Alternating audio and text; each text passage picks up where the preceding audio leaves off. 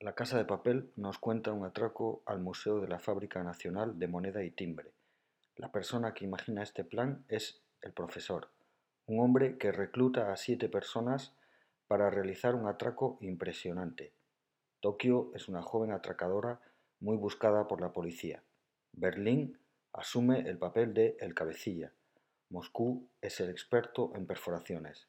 Río es el informático. Nairobi es la falsificadora. Denver es el hijo de Moscú y la fuerza bruta serán dos gemelos que se llaman Helsinki y Oslo. La banda planea el atraco durante cinco meses. Valoran todos los inconvenientes y también las ventajas. Y cuando llega el momento, se encierran durante 11 días en la Fábrica Nacional de Moneda y Timbre con 67 rehenes.